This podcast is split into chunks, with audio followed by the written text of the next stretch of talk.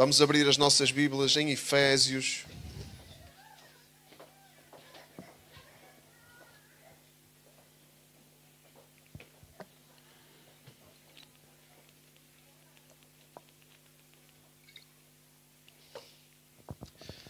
Uh, em Efésios, nós, nós, a cada primeiro domingo do mês, nós refletimos sobre o que é a igreja. É um tempo para nós percebermos o que é a igreja, é um tempo para nós refletirmos sobre aquilo que a palavra de Deus nos ensina, sobre o que é a igreja, porque a nossa percepção, a nossa, a nossa consciência daquilo que é a igreja uh, molda, determina a nossa vida de fé.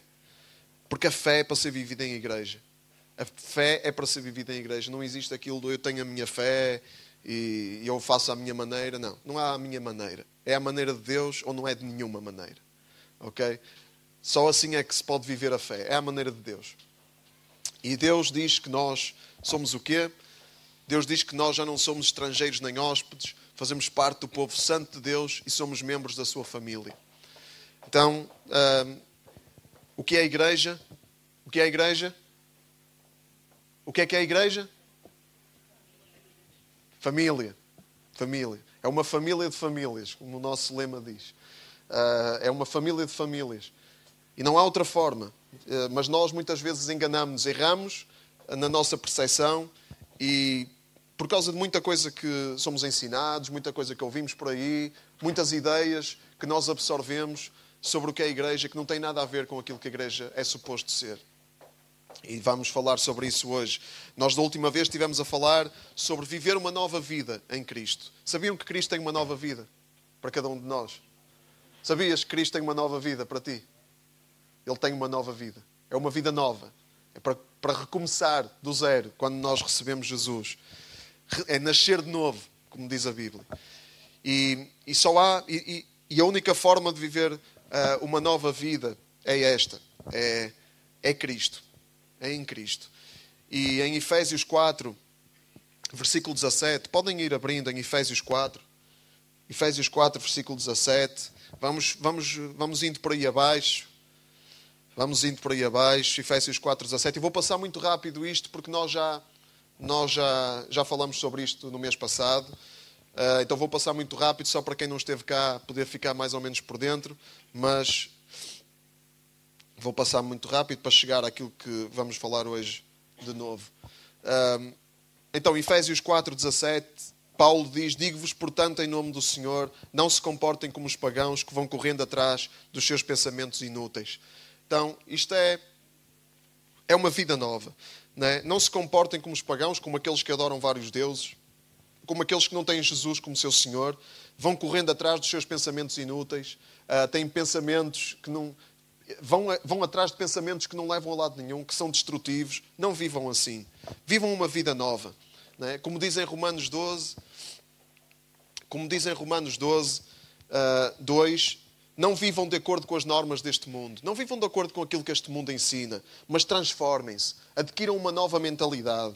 Assim compreenderão qual é a vontade de Deus, o que é bom, o que é agradável, o que é perfeito. Tenham uma mente nova, sejam transformados. Sejam transformados. Deixem Deus transformar-vos. Não fiquem na mesma. Mudem pela graça de Deus. Não é pelo nosso esforço, porque nós não temos capacidade para mudar, não temos capacidade para nos transformarmos a nós mesmos. Nós precisamos que alguém de fora nos venha transformar. Esse alguém é Jesus. Precisamos de, de renovação. Agora, primeiro renovamos, primeiro somos transformados e depois o nosso comportamento muda. Não é ao contrário. Há aquela ideia que ah, eu tenho que mudar isto e aquilo, e então depois Deus vai fazer aquilo. Então depois Deus ele vai ter a oportunidade. Não, não. Primeiro nós somos transformados. Primeiro nós entregamos a nossa vida a Deus tal como estamos. Tal como estamos, não importa a condição. Tal como estamos. E depois Ele, Ele vai nos mudar. E aí o nosso comportamento vai mudar porque Ele está em nós, como estávamos a cantar. Não mais nós, mas Cristo em mim. E o nosso comportamento muda porque Ele está em nós. Então, quem está na luz tem de brilhar. Quem está na luz tem de brilhar. Uh, estamos na luz de Cristo, nós temos que brilhar com essa luz. É isso que Paulo está aqui a dizer. E é isso que João diz também. Deus é luz e nele não há trevas. Não há trevas em Deus. Quando Deus entra na nossa vida, as trevas elas vão se dissipando. Todos os dias as trevas se dissipam. porque Deus vai fazendo a obra na nossa vida. Deus vai nos mostrando onde é que há trevas que nós temos de colocar diante dele para ele levar, para ele nos desembaraçar. É uma caminhada. É uma caminhada. E quando, quando estamos na luz, diz João, nós temos comunhão uns com os outros, porque é em família. Isto de andar na luz é, é em família. É em família. É tendo comunhão.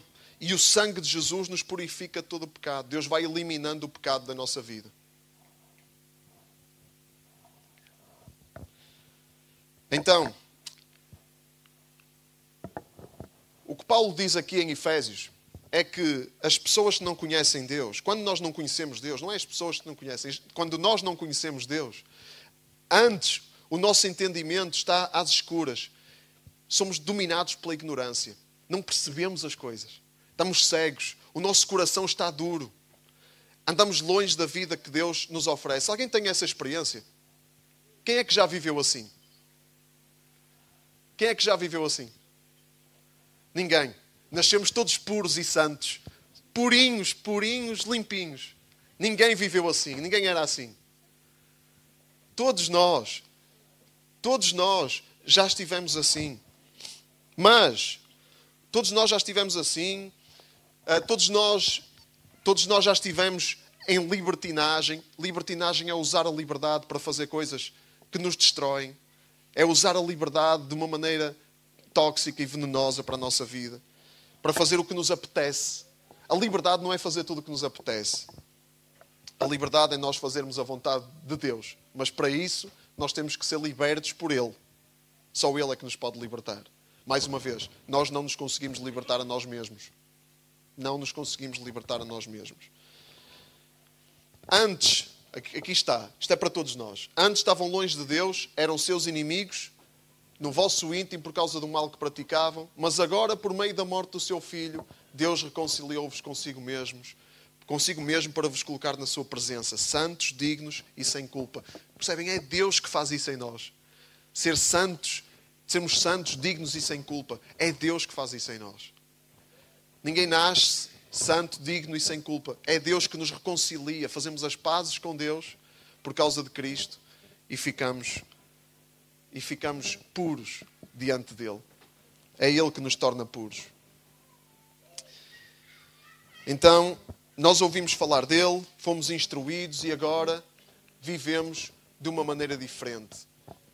Uh, nós, não, nós aprendemos, nós não aprendemos Cristo assim, nós aprendemos a mensagem de Jesus. E a mensagem de Jesus é para nós abandonarmos os velhos costumes, velhas maneiras de viver, onde éramos corrompidos por desejos enganadores, que os nossos, os nossos desejos enganam-nos. E temos que renovar a nossa mentalidade, seguindo os critérios do Espírito. Critérios do Espírito. É o Espírito que tem que nos dirigir. Temos que passar a viver não de acordo com as nossas ideias, não de acordo, não de acordo com a nossa mentalidade antiga, mas segundo aquilo que o Espírito de Deus nos ensina. E o Espírito de Deus guia-nos através de quê?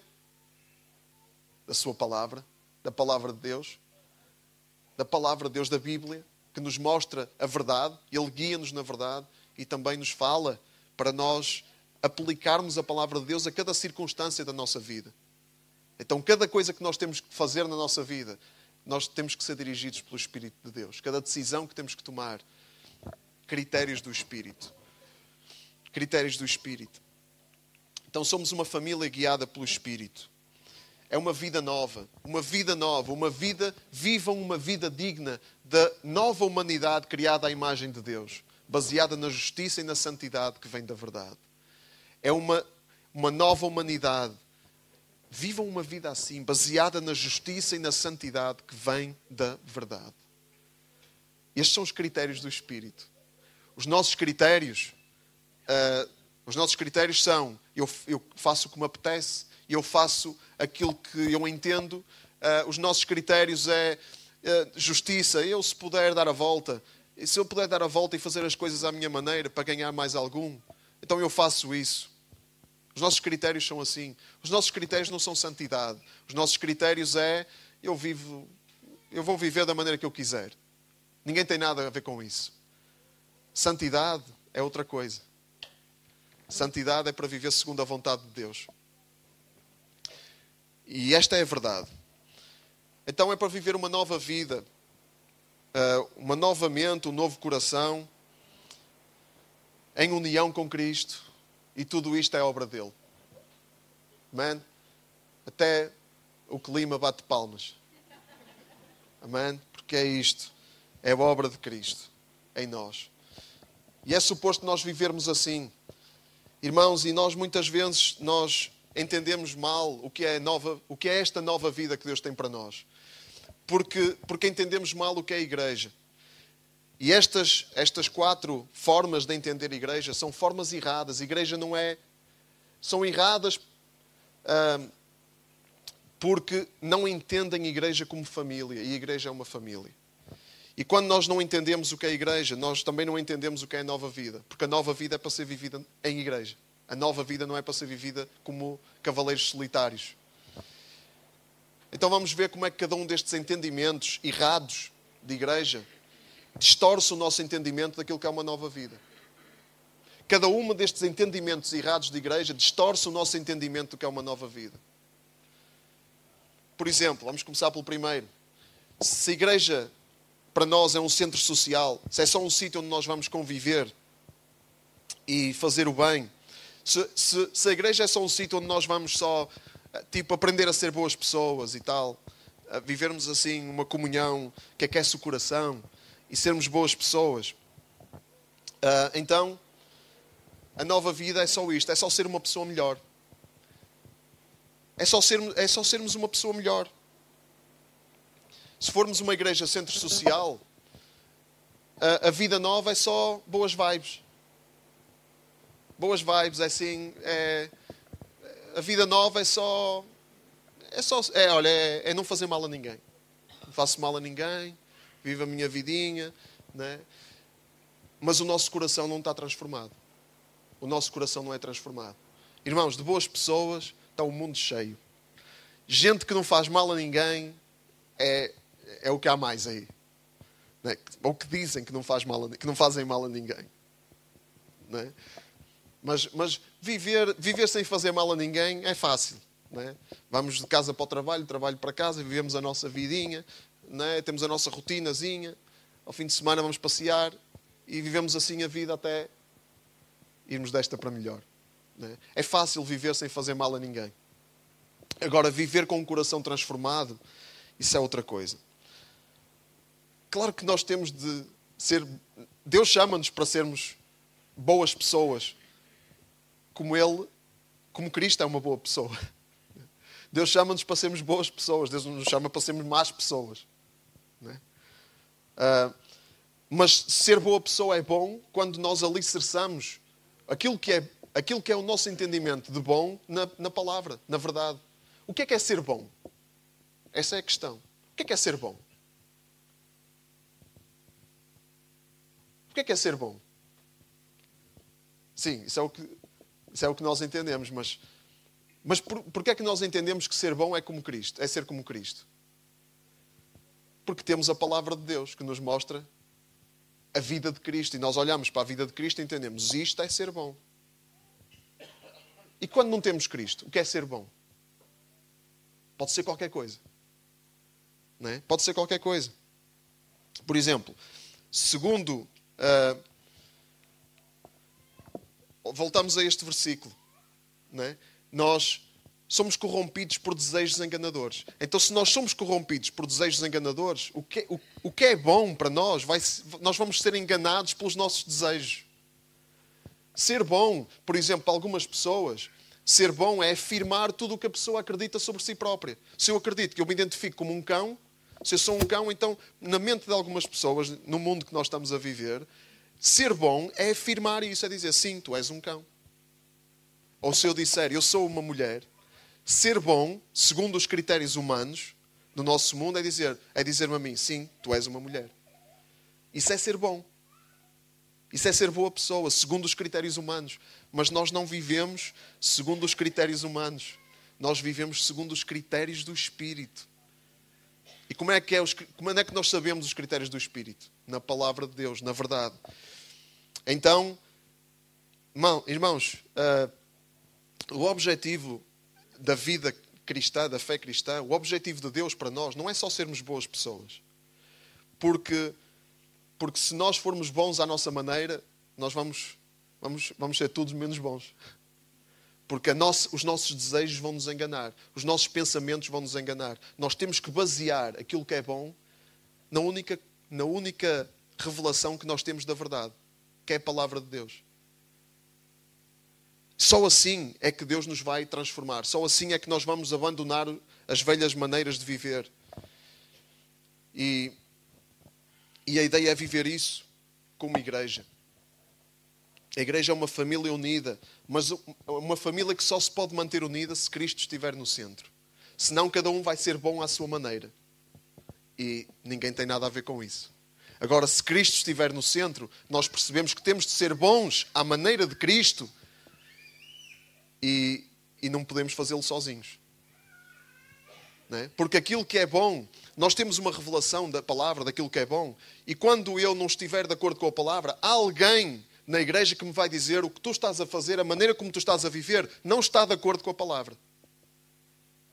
Agora, se, não, se a palavra não interessar, se for só ser boa pessoa, então ninguém vai ter autoridade para dizer a ninguém que não está a viver de acordo com o quê? Com nada.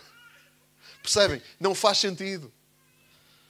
Mas se a igreja for só um centro social, né? se a igreja for só uma, um convívio né? para termos boas vibes e sermos boas pessoas, então eh, não vamos conhecer, não vamos olhar para a pessoa perfeita, que é Cristo, e não vamos saber o que é bom, e vamos viver desorientados. Mas numa família cristocêntrica, nós vivemos uma nova vida em função da vida perfeita de Cristo. Olhamos para a vida perfeita de Cristo, que nós só conhecemos na palavra de Deus. Não conhecemos a vida perfeita de Cristo em mais lado nenhum e vivemos em função disso. Em família. Amém? Vamos à segunda. Se a igreja para nós for uma empresa, como é que é a nova vida? Como é que entendemos a nova vida? A nova vida é produzir. É produzir, produzir, é trabalhar, trabalhar, trabalhar. Se formos uma igreja empresa, só os produtivos é que têm uma vida exemplar. Só os produtivos é que vivem uma vida exemplar. Deixem-me dizer-vos uma coisa. Uh, o reino de Deus é trabalho. Seguir Jesus dá trabalho. Viver à maneira de Jesus dá trabalho. Jesus dizia: O filho do homem não tem onde reclinar a cabeça. Jesus disse isso àqueles que diziam: Ah, eu quero seguir-te, Jesus, eu quero seguir-te. Olha, o filho do homem não tem onde reclinar a cabeça. Até os animais têm tocas, mas o filho do homem não tem onde reclinar a cabeça. Portanto, atenção: seguir Jesus dá trabalho. Seguir Jesus é para viver, é para viver a, a trabalhar. E Paulo diz: se desta maneira nos esgotamos e cansamos a trabalhar, é porque pusemos a nossa esperança no Deus vivo, que é o Salvador de todos os homens, principalmente os que têm fé. Nós esgotamos-nos a trabalhar, mas é porque pusemos a nossa esperança no Deus vivo. Agora, uma filosofia que diz uh, que diz que só os que trabalham é que têm uma vida exemplar, isso, isso está errado. Há esta linguagem é? Nós temos esta linguagem, os servos de Deus. Quem são os servos de Deus? Os pastores. São os pastores, são os servos de Deus. Os pregadores, os missionários, esses é que servem a Deus a tempo inteiro. O resto é servo de Deus a part-time. É? Porquê? Porquê é, que, porquê é que é assim? Porque aqueles que servem a Deus, os, os pastores, os missionários, eles trabalham, trabalham para o Senhor sempre, toda a vida. O resto não. O resto trabalha só um bocadinho. Esta, esta ideia de que só aqueles que trabalham para Deus a tempo inteiro é que são é que são é que têm uma vida nova como deve ser e os outros têm uma vida nova assim meia coxa porque ainda não deram o passo de, de, de deixar tudo aquela coisa ah eu deixei tudo deixei tudo para servir o Senhor aleluia essa ideia, isso, isso não tem nada a ver com a Bíblia. Ninguém deixa, para já ninguém deixa tudo para servir o Senhor. Quer dizer, alguns deixam, alguns até dão a própria vida para servir o Senhor. Mas todos os cristãos são chamados para servir o Senhor. Então não há diferenças. Não há diferenças. Uh, a diferença é aquilo que cada um consagra a Deus. Se tu trabalhas, tens um trabalho, uh, não sei, se és professor ou uh, empregado de escritório ou canalizador ou trabalhas numa fábrica, operário, fabril. Isso é para consagrar a Deus. O teu trabalho, fazes o, fazes o teu trabalho para servir a quem? Para servir ao teu patrão? Para servir a ti mesmo com, com o dinheiro que tu ganhas? Não. O teu trabalho é para servires a Cristo com aquilo que tu fazes. Porque Paulo diz isso em Colossenses. Não, é? não sirvam como servindo a homens. Sirvam como se estivessem a servir o verdadeiro Senhor, que é Cristo. Trabalhem como se estivessem a servir o verdadeiro Senhor, que é Cristo. Então é esse o propósito de Deus. Agora, se somos uma igreja empresa, achamos que a vida só vale a pena se estivermos a produzir. Então, quem não pode produzir muito é, é um cristão de segunda categoria. Não é? Mas mesmo, mas no reino de Deus é, é, diferente. Na família, não é o que as pessoas fazem por Cristo, é o que Cristo faz nas pessoas. E Cristo trabalha em quem está acamado. Quem está acamado pode servir a Deus. Quem está limitado não pode sair de casa, pode servir a Deus. Como? Orando. Orando, consagrando a sua vida a Deus. Deus sabe a capacidade que cada um tem. Ninguém vale mais por ter mais capacidade para trabalhar. Deus, para Deus nós temos todos o mesmo valor e o que conta para Deus é o nosso coração, não é o que nós fazemos exteriormente. Podemos fazer tudo e mais alguma coisa se não for com um coração consagrado a Deus, se o centro daquilo que fazemos não for Cristo, nada disso tem valor para Deus. É tudo fogo de vista. Então, numa família cristocêntrica, onde Cristo é o centro, nós valorizamos a santidade, fruto de uma nova vida, não a, não a produtividade. Quando nós vivemos uma nova vida, mais uma vez, dá trabalho. Vai haver trabalho. a nova vida inclui trabalho árduo, como Cristo trabalhou, mas isso vem de um coração que está consagrado a Deus. Que é isso para Deus o mais importante. Esse é o centro. Isto, vamos à terceira, para caminharmos. Quando a igreja para nós é só uma religião, a nova vida é só o quê? Manter as aparências. Manter as aparências. Uma religião é isso. A religião é o mais importante para uma, para uma, para uma vida religiosa é as aparências. Uma vida falsa, falsa, sem transformação. Mais uma vez, é fácil viver de aparências. É fácil ser um bom crente. Ser um bom crente é fácil. É, é fácil. É fazer a rotina. É? Ser um bom crente é vir à igreja, né? é, é, é orar, orar, sentar, levantar, levantar a mão, cantar, depois, uh, depois andar por aí sem dizer palavrões, né? sem roubar, sem matar ninguém, de preferência. Né? Ser um bom crente é, é fácil. Seguir assim os mandamentozinhos escolhidos a dedo. Se formos uma igreja religião, nós valorizamos o que é exterior. E isso tem um nome: farisaísmo, o espírito dos fariseus. Os fariseus eram religiosos hipócritas do tempo de Jesus, a maior parte deles. Não todos, alguns até, uh, alguns até seguiram Jesus. Né? Mas Jesus fala para eles como grupo. E Jesus diz o quê? Ai de vós, doutores da lei e fariseus fingidos, são semelhantes a túmulos caiados, por fora parecem muito bonitos, mas por dentro estão cheios de ossos, de mortos e de toda a espécie de podridão. Isto é uma vida religiosa. Os fariseus eram bons religiosos? Eram. Ótimos religiosos. Eram ótimos religiosos. Eles oravam em público, eles conheciam a Bíblia, conheciam as Escrituras e, ensinavam isso ao povo. Não diziam palavrões, andavam sempre limpinhos, bem vestidos, é? com tudo no sítio, o cabelo todo penteado, é? tudo, tudo joia. E o que é que Jesus diz a esses bons religiosos? Túmulos caiados. Túmulos, vocês são túmulos, bonitos por fora. Naquela época os túmulos eram todos caiados a branco, mas por dentro estava tudo podre. Então, não é, não é as aparências que nos vão salvar, irmãos.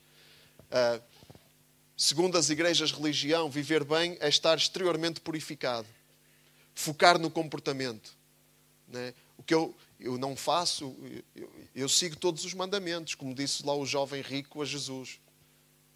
Eu sigo tudo, Senhor, eu sigo tudo. Sou, sou, sou exemplar, sou um cidadão exemplar, com foco no comportamento.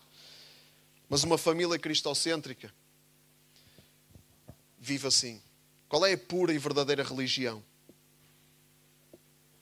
Cuidar dos órfãos e das viúvas nas suas dificuldades e afastar-se da corrupção do mundo. Qual é a pura religião? Cuidar dos outros e, e ser e afastar-se daquilo que é daquilo que é uh, daquilo que nos corrompe. Afastar-se disso, deixar o embaraço, tudo aquilo que nos desvia de Deus e do seu propósito. É, e o problema está no nosso coração, irmãos. A corrupção do mundo, temos que nos afastar porque, porque, está, porque ela está aqui. Porque ela nos corrompe. É, ela nos corrompe não é porque nos suja a roupa, é porque corrompe o nosso coração, envenena o nosso coração.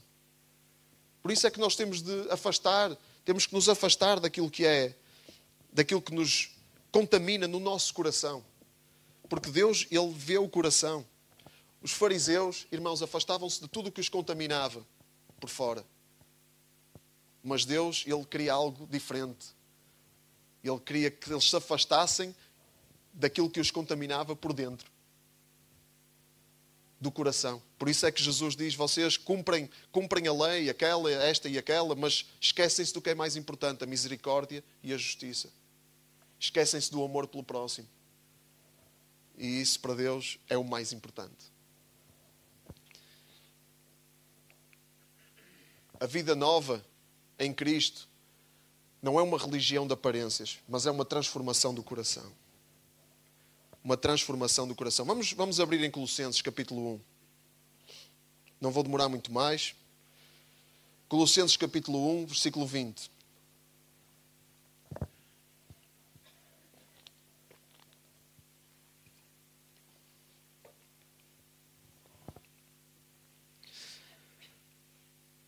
Colossenses 1, 20. Quando morreram com Cristo, morreram para os princípios deste mundo? Porquê é que vivem ainda como se pertencessem ao mundo? Porquê é que estão a prestar atenção a proibições como não toques nisto, não comas disso, não pegues naquilo? Tais proibições referem-se a coisas que desaparecem com o uso e não passam de preceitos e doutrinas dos homens. Essas coisas têm aparência de sabedoria porque se apresentam com um certo aspecto religioso humildade e tratamento austero do corpo, mas isso não tem valor nenhum na luta contra a inclinação corrupta. Desculpa, Colossenses 2. Obrigado. Colossenses 2. Estas coisas, dizia Paulo, têm aparência de sabedoria, porque se apresentam com um certo aspecto religioso. Não toques nisso, não comas daquilo, não vás ali, não vás aqui, não vejas aquele filme, não, não vejas isto, não vejas aquilo. Irmãos, é verdade, a gente tem que se afastar de coisas que nos, que nos, que nos fazem mal. É? Mas cuidado, porque se nós vamos afastar, se nós vamos fugir de tudo aquilo que é mau neste mundo, é onde é que nós temos de ir? Para o céu, diretos. Temos de ir para o céu.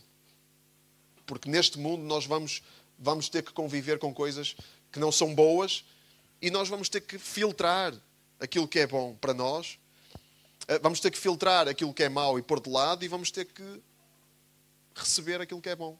É? Aprender com tudo aquilo que, que Deus coloca no nosso caminho. Isso não tem valor nenhum contra a inclinação corrupta, irmãos. Estas leizinhas do não comas isto, não bebas aquilo, não toques nisto, não toques naquilo o que é que tem valor contra a inclinação corrupta? Viver segundo os critérios do Espírito. No Espírito, Deus, uh, no, o Espírito purifica-nos, o Espírito de Deus purifica-nos. E, e sim, nós temos de ter cuidado, temos de ter cuidado com aquilo que vemos, temos de ter cuidado uh, com os sítios onde vamos. Uh, irmãos, mas isso, isso, isso é um discernimento que nós temos de ter. Paulo diz que todas as coisas são lícitas, mas nem tudo convém. Cada um tem que perceber o que é que convém para si e o que é que não convém. Okay? Agora, fazer leis disso, isso é voltar ao espírito dos fariseus.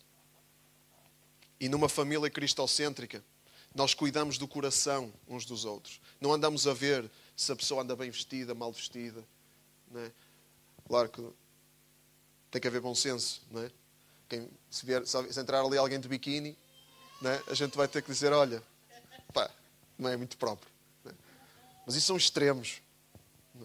Agora, nós não andamos a olhar para isso, nós andamos, andamos interessados no coração. No coração uns dos outros. Como é que está o teu coração? Como é que está o teu coração? É isso. Nós queremos, queremos cuidar uns dos outros no coração, porque é aí que está, aí é que está o cerne do problema. Aí é que está o cerne do problema. Eu estava a dizer ontem que eu, eu, eu usava cabelo comprido quando cheguei à igreja e houve alguém que me mandou uma mensagem: Olha, na Bíblia diz que os homens não devem andar de cabelo comprido. Uma passagem que tem que ser enquadrada e interpretada. E o que é que eu fiz? Fiquei muito, muito desorientado com aquilo, então Deus não quer.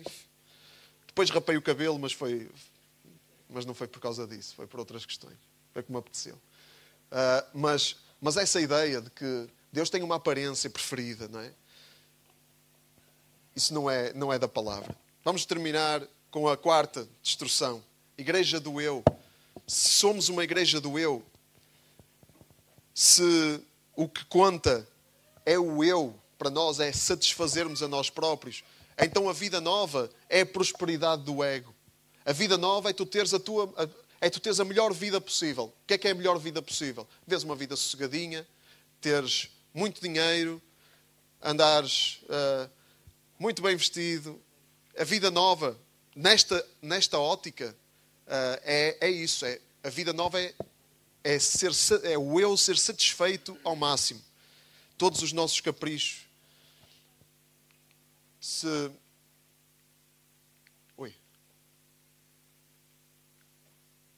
Faltam aqui uns slides. Não há problema. O problema, se nós somos uma igreja do eu, nós temos que afirmar o, o eu. O problema é que nós só podemos viver a vida nova se nós fizermos o que é o eu ao nosso ego? Negar. Jesus disse o quê? Se alguém me quiser acompanhar, se alguém me quiser seguir, negue-se a si mesmo, carregue com a sua cruz todos os dias e siga-me. Alguém sabe o versículo a seguir? Pois todo o que quiser salvar a sua vida, perde-a. E todo o que perder a vida por causa de mim, salva. É a lógica de Deus é tudo ao contrário. É? Nos critérios humanos, nos critérios humanos é todo aquele que quiser salvar a sua vida faz tudo possível e impossível para salvar. E perder a vida nunca. E nós vivemos numa cultura completamente obcecada com a saúde. É? Saúde, uh, ser vegan, não, é? não comer carne, é? ir ao ginásio, fazer. Uh, fazer yoga. Né? Fazer zen, viver uma vida assim zen, para quê? Para, para preservar a saúde. Vivemos demasiado agarrados à nossa, à no, à nossa, ao nosso bem-estar. O bem-estar é uma indústria, né? hoje em dia. O bem-estar, a indústria do bem-estar. Né? Porque o que é que nós queremos? É bem-estar. Nós queremos bem-estar. Mas, mas quando negamos o eu, vamos ter muito mal-estar. Muito mal-estar, muito desconforto. Negar o eu. Alguém, alguém aqui gosta de negar o seu eu? Alguém aqui se sente super entusiasmado, vou negar o eu. E é. Não, negar o eu custa. Temos, temos que torcer aquilo em nós que está. Que, que se quer afirmar. Os nossos apetites que, que, que nos destroem, a, a libertinagem. É? A libertinagem que nós queremos a libertinagem, queremos usar a liberdade que temos para fazer tudo o que nos apetece, porque é isso que nos sabe bem. Na altura, o fruto disso nós sabemos que é o quê? é morte. E, e, porque quem quiser salvar a sua vida, perde-a. Mas quando nós entregamos a nossa vida e negamos-nos a nós mesmos, negamos o nosso ego, Nós salvamos a nossa vida porque Deus aí, Ele, Ele tem espaço na nossa vida. Para Deus entrar, para Deus ser Senhor, o eu tem que deixar de o ser. Não se pode servir a dois senhores. Não se pode, não se pode ser servo do eu e servo de Deus. É uma ou outra coisa. E quando nós decidimos servir a Deus, o nosso ego vai sofrer. Vai sofrer. Olhem para Jesus. Como é que Jesus sofreu? Ele foi, ele foi à cruz. Ele foi à cruz, ele contrariou tudo aquilo que, que, que a nossa humanidade quer. Preservar a nossa saúde, preservar o nosso conforto, viver uma vida calma e sossegada, tranquila, sem chatices. Jesus foi contra isso tudo. Ele negou aquilo que, que os apetites da carne podiam pedir. E nós também somos chamados para viver assim. Cristo, Ele não quer formar um conjunto de egos. Nas igrejas do eu, se somos uma igreja do eu, então cada ego vai ser o seu próprio Deus. Vai ser uma igreja de deuses. Onde é que isso vai parar? Como é que vai resultar isso? Cada um é o seu próprio Deus. O que é que acontece? É o, é o caos total. Porque nós, para vivermos juntos, nós temos que negar o nosso eu. Alguém já descobriu isso no casamento, por exemplo? Aleluia. Mas até, até os filhos já descobriram isso. Temos que negar o nosso eu. Quando os pais nos mandam fazer uma coisa que nós não queremos, o nosso eu diz: Não, eu quero fazer aquilo que me apetece. Mas os nossos pais são instrumentos de Deus na nossa vida e dizem: Não, tu vais fazer aquilo que eu estou a dizer.